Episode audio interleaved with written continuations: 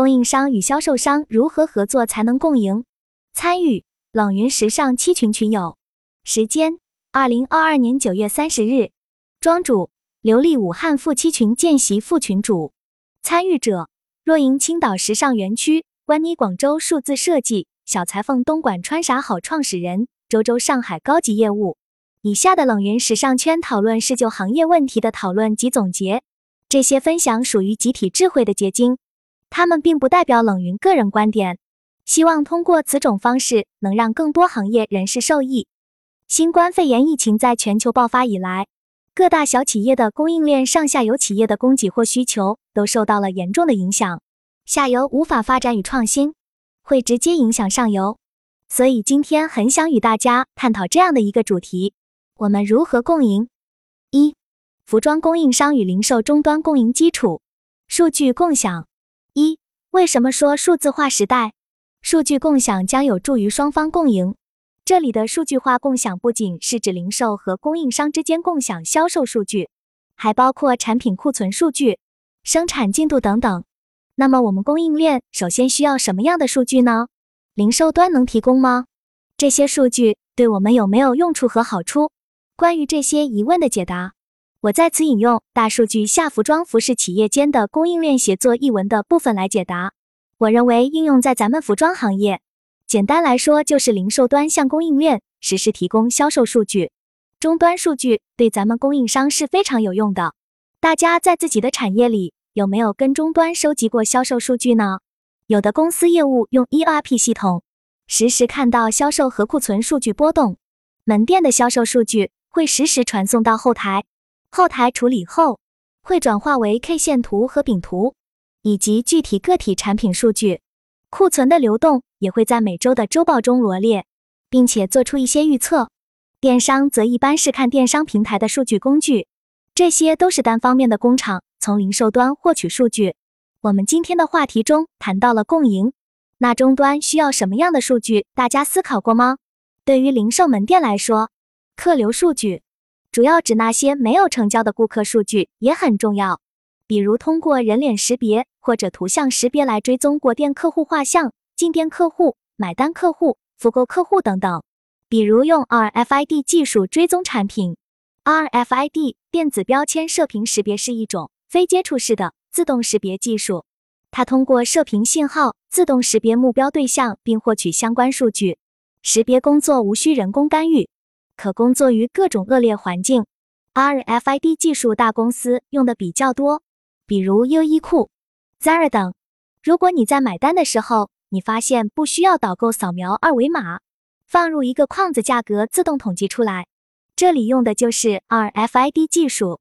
大家在供应链之间有没有共享过数据？我所知道的是，有的服装服饰产业集群中，物流大数据会形成集群式供应链。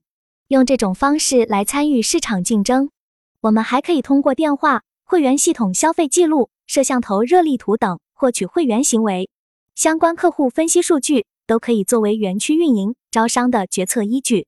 二、数据共享当下的障碍是什么？如何解决这个障碍？社群里很多都是业内人，有一些云友提出跟供应商共享数据，其实是最难的。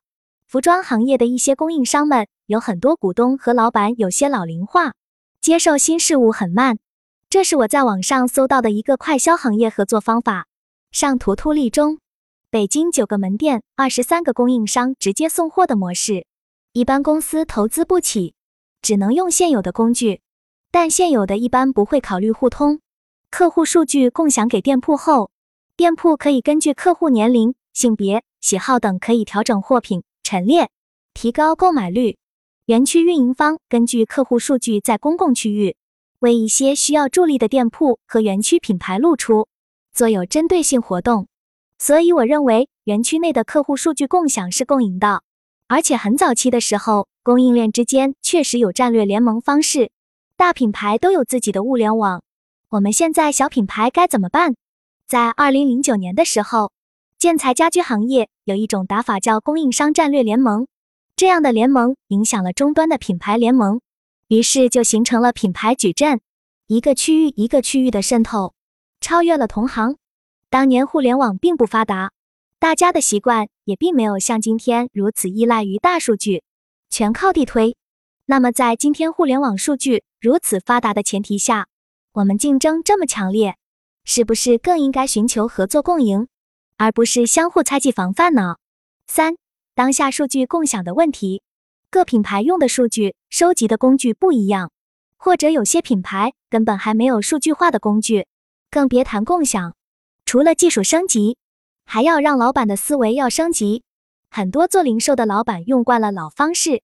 改个新方法有难度，比方以前用 Excel，现在可能要用 SaaS，所以需要客户端放下架子和投入。现在各大公司都在招这方面的人才，招懂 SaaS 的产品经理。不同公司体量会用到不同的工具的，这个数据化还得有具体事项来讨论。二、供应商如何与零售终端共赢？一、供应商与终端可以共享利益吗？怎么实现？供应商和终端可以共享利益吗？我认为，如果要共享，前提是相互有利，就可以合作。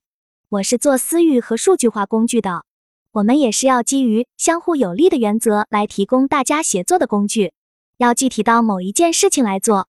只说数据化可能没人懂，但你提供一个解决方案来解决一个具体的问题，大家是愿意合作的。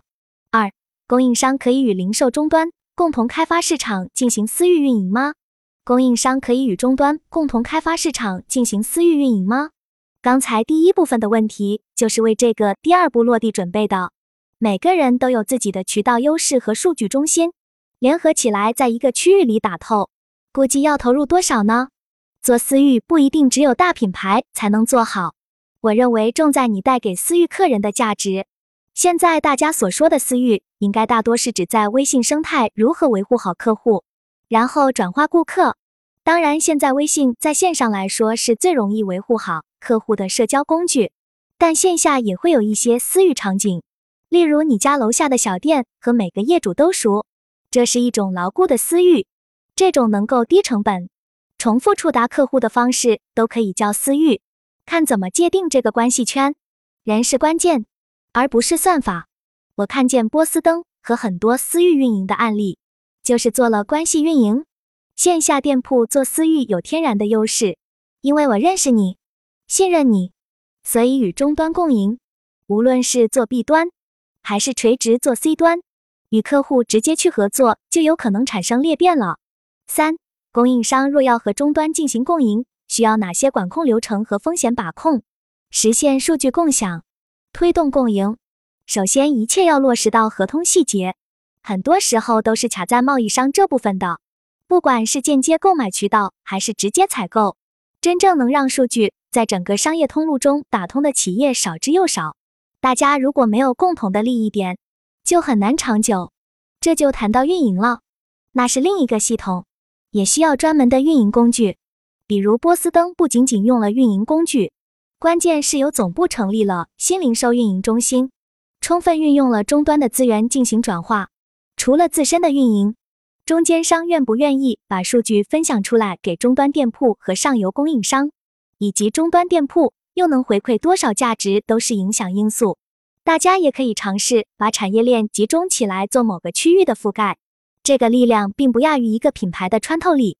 另外，客户画像有交集的企业就可以相互合作。例如做时装的可以合作配饰的合作。最后我再分享一个买手店私域运营的方式，大家可以拓展借鉴。这家店是医生、律师职业的客户比较多，店铺主理人会为 VIP 客户单独某一位定制沙龙、专属生日会，VIP 带自己的朋友来，VIP 的朋友都是同一消费水平圈层的，也会逐渐成为会员，靠这样专属会员的维护不断拉新。